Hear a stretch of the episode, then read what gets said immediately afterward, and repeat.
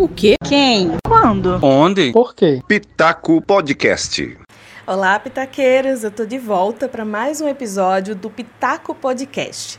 Hoje é quarta-feira, dia 24 de junho, dia de São João, feriado aqui na Paraíba. E se a gente tivesse em tempos comuns, fora dessa pandemia, estaríamos com muitas festas aqui no Nordeste, aqui na Paraíba, em várias cidades, praticamente todos os lugares.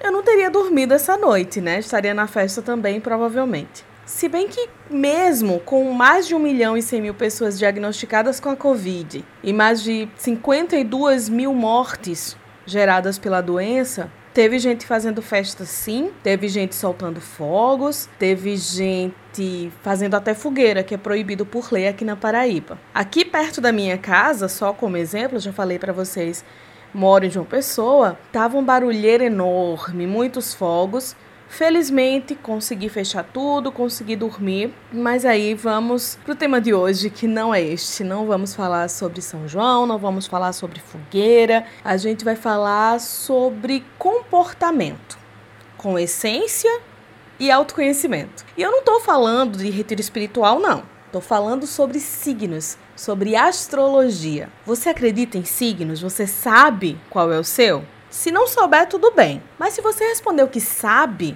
o quanto você conhece sobre signos e sobre os movimentos dos planetas e a influência dos movimentos dos planetas no seu signo? Pois é, o assunto, para mim, é uma delícia. Adoro, sou super curiosa sobre o assunto.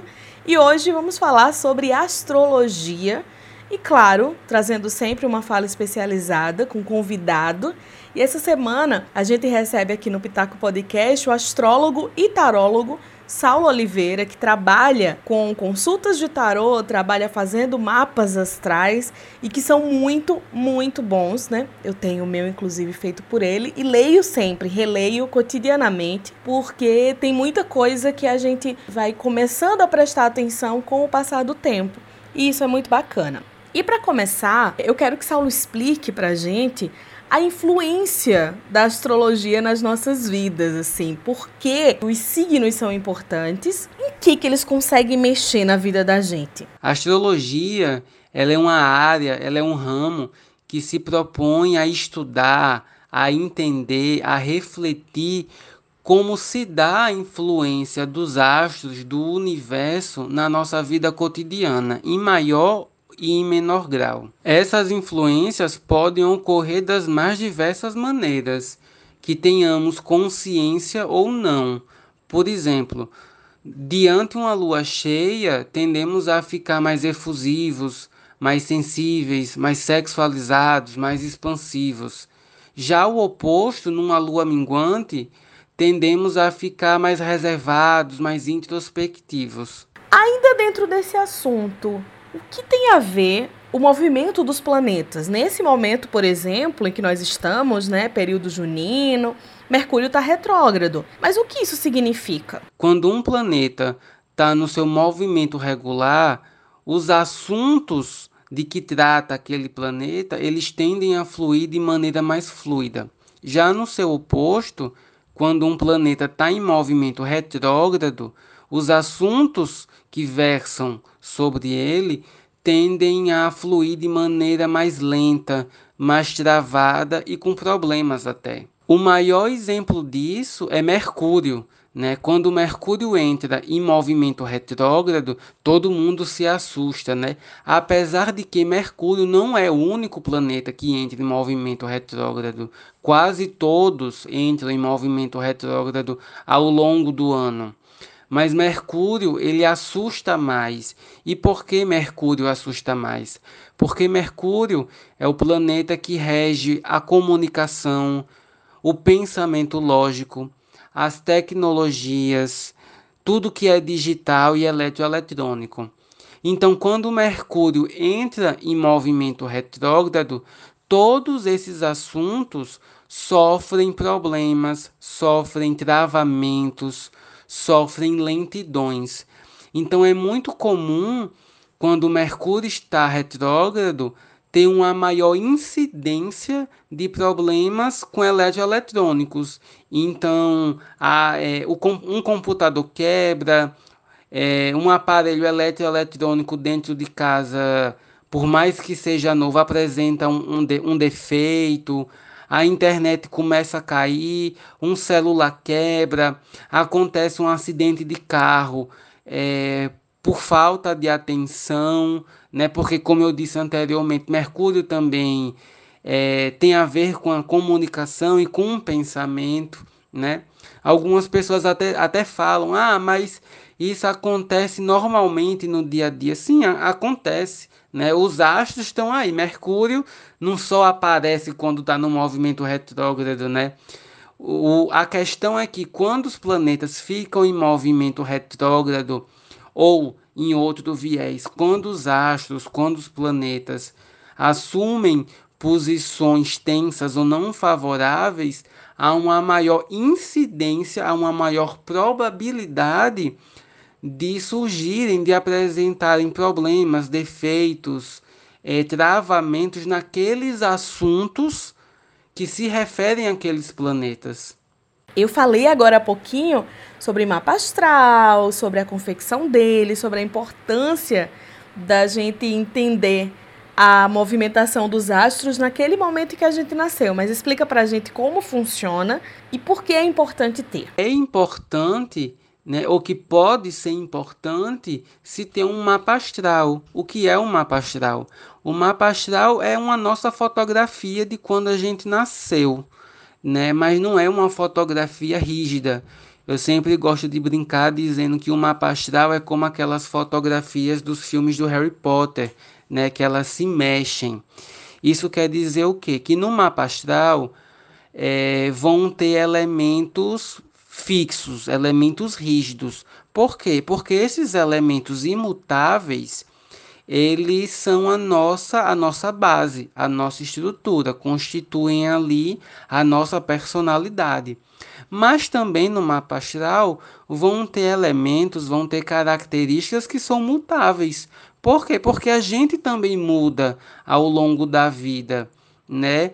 É, a gente com 10 anos age de uma forma, a gente com 15 anos age de outra forma, a gente com 25 anos age de outra forma, a gente com 30 anos, com 40 anos, 50 anos.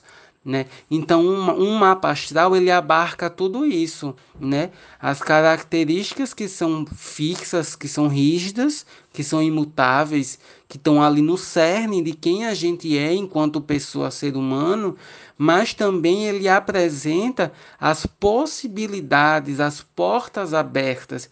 E é por isso que ele é interessante, porque quando a gente tem um mapa astral, a gente é, é, é um olhar no espelho né? A gente está vendo, a gente está se encarando. A gente vê nossos pontos fortes, mas a gente também vê os nossos pontos fracos. A gente vê as nossas potencialidades, os nossos as nossas capacidades, mas a gente também vê onde a gente está travado, onde a gente pode se esforçar mais. É importante também dizer que o mapa astral ele é apenas mais uma ferramenta para um processo de autoconhecimento. Né? Eu já escutei pessoas perguntando: ah, mas o mapa astral ele substitui uma terapia? De maneira alguma. É, isso é mentira, isso não existe. A ideia não é essa. O contrário, ter um mapa astral ele pode ser mais um dos elementos para se levar para uma terapia. Um mapa astral ele pode colaborar com um processo terapêutico, né? Porque ali no mapa astral você vai ter um diagnóstico, você vai ter uma leitura de tanto aquelas características que você tem consciência, que a pessoa tem consciência, quanto também aqueles pontos cegos que todo mundo tem, né? Todo mundo tem pontos cegos para a própria personalidade. É por isso que é comum a gente se vê nós mesmos de uma forma, mas as outras pessoas nos veem de outras maneiras, podem nos ver de outras maneiras, porque existem pontos cegos, né? E no mapa astral vai ter tudo isso. Então, esse mapa astral, um mapa astral, é mais um meio, é mais uma ferramenta de autoconhecimento que pode e talvez até deva ser ser colocado para uma terapia. Eu pessoalmente, quando eu faço é, um mapa astral, dependendo da configuração daquele mapa astral, é uma das dicas que eu coloco. Ó, é, no possível, busque uma terapia, busque fazer uma análise, porque é uma ferramenta a mais. Eu acredito que qualquer coisa, qualquer meio que ajude, que nos ajude a sermos pessoas melhores, é válido. A gente não tem como falar sobre signos, falar sobre cotidiano, sem falar sobre essa quarentena. Tem alguma influência dos signos no comportamento das pessoas na quarentena? Não coincidentemente, né? Porque dificilmente um astrólogo acredita em coincidência. A gente está num momento que a gente está com vários planetas retrógrados, vários. Plutão, Saturno, é, Vênus, Júpiter, Mercúrio, que entrou há, há pouco, dia 18, e o que simboliza uma retrogradação. A retrogradação de maneira sucinta, de maneira geral, é um movimento introspectivo, é um momento de revisão. E a gente também pode fazer uma ligação com esse movimento de, de retrogradação com o inverno. Lá no processo evolutivo da gente enquanto ser humano, no momento do inverno, os nossos antepassados se refugiavam nas cavernas, né? Para se proteger contra o frio e sobreviver. Então é uma analogia. Nos, é, nesse momento que os planetas estão retrógrados, é o momento que a gente tem que revisar a nossa vida, a nossa vida individualmente falando, mas também a nossa vida coletiva, enquanto coletivo, né?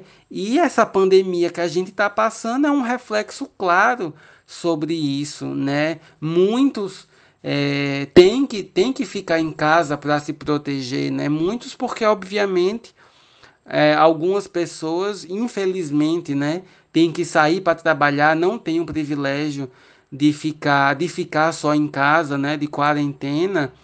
Mas é um momento, de qualquer maneira, da gente repensar a nossa vida, da gente repensar as nossas escolhas, da gente repensar a nossa sociedade, da gente repensar no como a gente está conduzindo as coisas, tanto a nível individual quanto a nível coletivo também.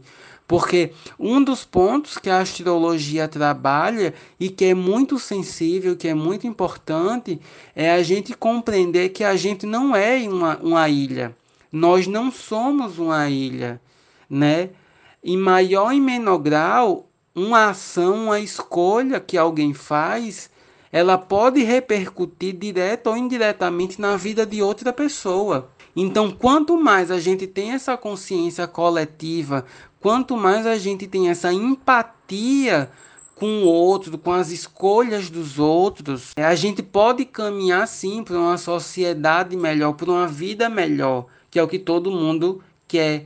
E a astrologia ela busca isso através do processo de autoconhecimento, a partir do momento que eu me conheço, que eu busco me conhecer melhor, direto ou indiretamente, eu também colaboro para que, com, que os outros também busquem evoluir, busquem melhorar.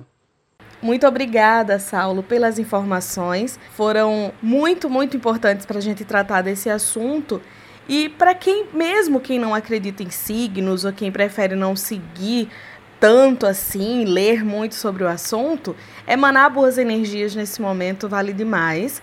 Muito obrigada pela participação, obrigada a você que está nos ouvindo. E esse episódio do Pitaco vai ficando por aqui. Beijo grande.